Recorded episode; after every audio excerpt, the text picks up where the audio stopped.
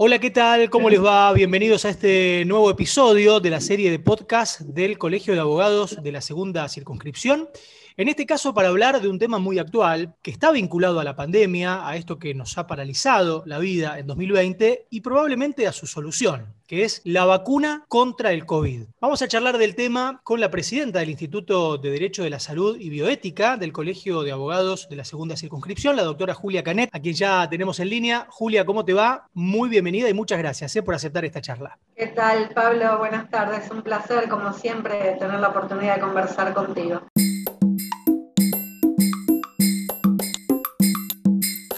Hace algunas semanas se sancionó una ley que declara de interés público la investigación, desarrollo, fabricación y adquisición de vacunas para el COVID-19, aprobada en senadores en octubre. Tiene un lado B, otorga beneficios jurídicos y comerciales a la industria farmacéutica multinacional. ¿Esto es así? Exacto. La ley en efecto declara de interés público la vacuna contra el COVID-19 pero la ley, digamos, el objeto que tuvo y que en efecto fue ya aprobada por senadores, primero pasó por diputados y finalmente en senadores, casi sin discusión y, casi por unanimidad, hubo algún bloque que hizo sugerencias menores que fueron incorporadas y este, la izquierda que votó en contra, eh, pero en general, digamos, la ley fue acompañada por todos los sectores políticos. La ley lo que hace es reconocer atribuciones al Estado argentino para que pueda contratar con los proveedores de las vacunas, es decir, con las compañías farmacéuticas, en términos que no son los más habituales en las contrataciones del Estado, porque efectivamente le reconoce una serie de prerrogativas o de beneficios jurídicos a las este,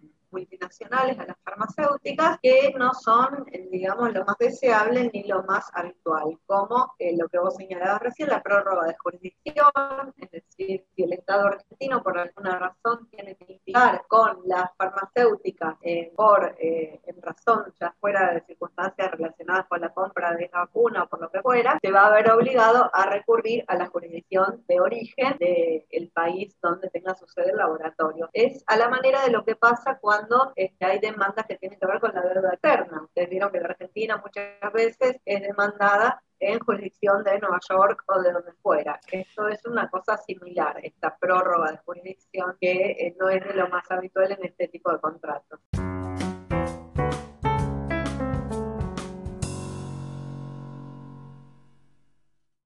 Julia, ¿esto era inevitable o se podría la Argentina haber opuesto, por ejemplo? Mira, Pablo, yo opino que es bastante difícil para los países oponerse a eh, estas condiciones, digamos, porque son una especie de, contratos, lo que en derecho conocemos como contratos de adhesión o como cláusulas predispuestas de un contrato, es decir, que aquel que tiene la posición dominante, la posición fuerte, que en este caso son ellos claramente, que es la industria farmacéutica, impone a los países una serie de condiciones como esa, como el hecho de que si hubiera, y esto es importante, y es, algo que me parece serio. Si hubiera daños a la salud de las personas resultantes de la colocación de las vacunas, estas que vamos a comprar, quien responderá por esos daños no va a ser de ninguna manera la industria farmacéutica o la compañía de que se trate, sino que va a ser solamente, es decir, hay una limitación de responsabilidad en este sentido al Estado argentino nada más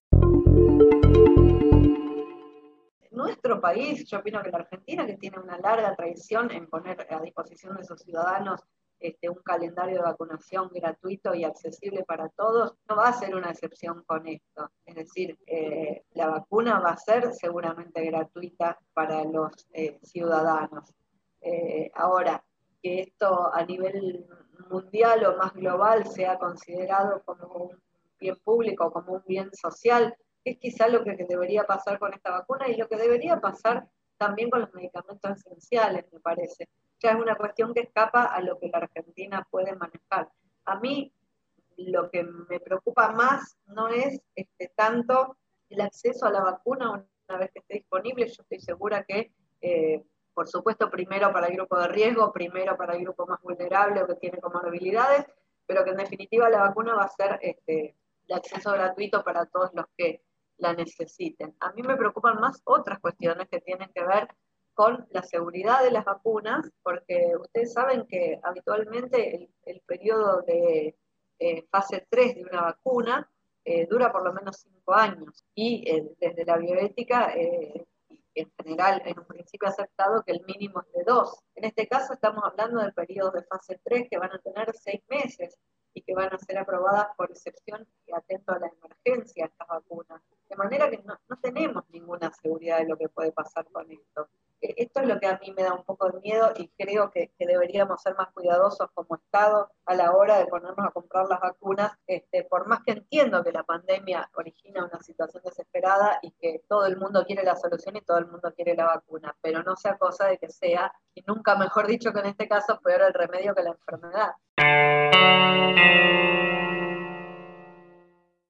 Está más que claro que la vacuna no va a ser obligatoria y está bien que alguien no quiera vacunarse, ¿está en su derecho? Dos cosas. Primero, acá no es una cuestión del origen de la vacuna, eh, si viene de Rusia o si viene de un laboratorio americano. Acá es una cuestión de que los tiempos, digamos, los tiempos de desarrollo de una vacuna o de un medicamento eh, son tremendamente largos, pero hay una razón por la cual son largos. Esto tiene que ver con garantizar la eficacia de la medicación y la seguridad. La fase 3 que yo te mencionaba antes es la fase donde una vacuna, por ejemplo, se prueba en miles de personas. Se inocula con la vacuna a miles de personas, de 15.000 personas para arriba, y se deja transcurrir el tiempo mientras esta persona hace su vida normal para determinar, primero, si no se enferma, en este caso de COVID, es decir, la eficacia de la vacuna, y segundo, si esa vacuna no le produce otros efectos indeseables o enfermedades este, que no se esperaba que le produzca, digamos. Esto es lo que tiene que ver con la seguridad de la vacuna. En este caso, eh, suponiendo que la eficacia quede probada, el tema de la seguridad de la vacuna eh, no va a estar del todo probado como si se hubiesen seguido los pasos, digamos, eh, naturales de desarrollo de una vacuna en tiempos normales. Esto es una cuestión. Venga de donde venga eh, la vacuna, porque ya sea que venga de Rusia o de donde venga, estos pasos se han acelerado y se han salteado en todos los protocolos que están siendo en este momento puestos en práctica. Eso es por un lado. Después, con respecto a la obligatoriedad de la vacuna, yo no estoy muy convencida de que no vaya a ser obligatoria. El gobierno en estos últimos días ha dicho una cosa, ha dicho otra, creo que hasta ellos están un poco confundidos acerca de qué van a hacer con eso, lo cierto es que nosotros tenemos, entrada en vigencia en enero de 2019, una ley de vacunación eh, compulsiva. ¿Qué, ¿Qué significa esto? Que respecto de las vacunas que integran el calendario de vacunación, se establece que son obligatorias y la ley inclusive dice que se podría llegar a la aplicación compulsiva. Es decir, primero plantea una serie de cuestiones como que comprobar que uno ha sido vacunado es necesario o va a ser necesario, porque esto todavía nunca se puso en práctica, para obtener el, registro de conducir, el pasaporte, etc. Y este, plantea que inclusive se podría llegar a la vacunación compulsiva. Estos son los términos de la ley. Ahora, supongamos que se, primero, que exista o que surja o que dé resultado la vacuna contra el COVID y el gobierno la adquiera, que se decida vacunar a las personas y que se incluya esa vacuna en el calendario de vacunación, sí, en ese caso podría este, ser una vacuna obligatoria y podría eventualmente estar sujeta a una persona a la vacunación compulsiva. Y ahí entramos en el último punto que me preguntaste, que es si tiene derecho una persona a negarse a vacunarse, que es una cuestión bastante discutida, porque eh, en realidad el principio general que marca nuestro Código Civil y la Ley de Derechos del Paciente, y además principios fundamentales de la Constitución Nacional, indican que cada uno eh, usa y goza de su autonomía de la voluntad, el artículo 19 de la Constitución, que dice las acciones privadas de los hombres que de ningún modo ofendan a la moral y al orden público, quedan solos, bueno, la Constitución que era católica decía solo reservadas a Dios y exentas de la voluntad de los magistrados, de la autoridad de los magistrados. ¿Esto qué quiere decir? Que yo como paciente puedo negarme a recibir tratamiento médico. Yo no tengo por qué expresar la causa y me puedo negar a recibir un tratamiento médico.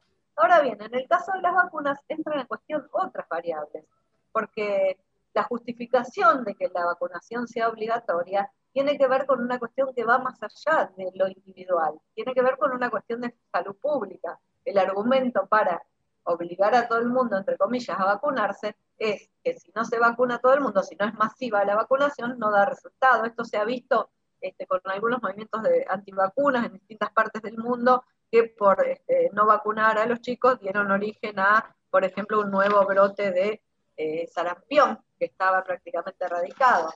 Eh, eh, con esto hay que tener cuidado. Tiene una justificación la obligatoriedad de vacunarse. Ocurre que en este caso, con una vacuna hecha tan a las apuradas y este, con seguridad y eficacia que no van a estar del todo garantizadas por la celeridad con que se ha hecho, me parece que sería más razonable dejar, este, por lo menos en principio, liberado a la decisión autónoma de cada persona vacunarse o no vacunarse. Clarísimo. Y la última que te hago, Julia, tiene que ver con tu percepción acerca de si el derecho de la salud y la bioética ha estado o está a la altura de lo que demanda la pandemia. Por todo esto que contaste, por eh, la situación de algunos estados que muchas veces miran para otro lado o terminan cediendo ante las presiones o el lobby de las farmacéuticas multinacionales. ¿Cómo notás que está el mundo del derecho de la salud y la bioética reaccionando y actuando en consecuencia en esta etapa? A mí me parece, la verdad, que nuestra disciplina, el derecho de la salud y la bioética, se han visto muy interpeladas a partir del inicio de la pandemia. Yo creo que en un principio, como nos pasó a todos, me parece que a todas las profesiones, a todas las disciplinas, nos tomó un poco de sorpresa la, virulencia que tuvo esta pandemia. Ocurrió una especie de parálisis inicial en la que todos quedamos como muy sorprendidos, pero creo que hemos estado posteriormente, nos ha tocado contribuir en diversas aristas como, como bioticistas o como abogados que trabajamos en derecho de la salud, eh, en diversas aristas que han tenido que ver con la atención de cuestiones en esta pandemia. Una eh, ha sido esto que venimos hablando, de llamar la atención sobre el respeto de los principios bioéticos en el ámbito de la investigación con seres humanos, ya sea para las personas que participan en los protocolos, en los ensayos clínicos para obtener la vacuna o de otros medicamentos para el COVID.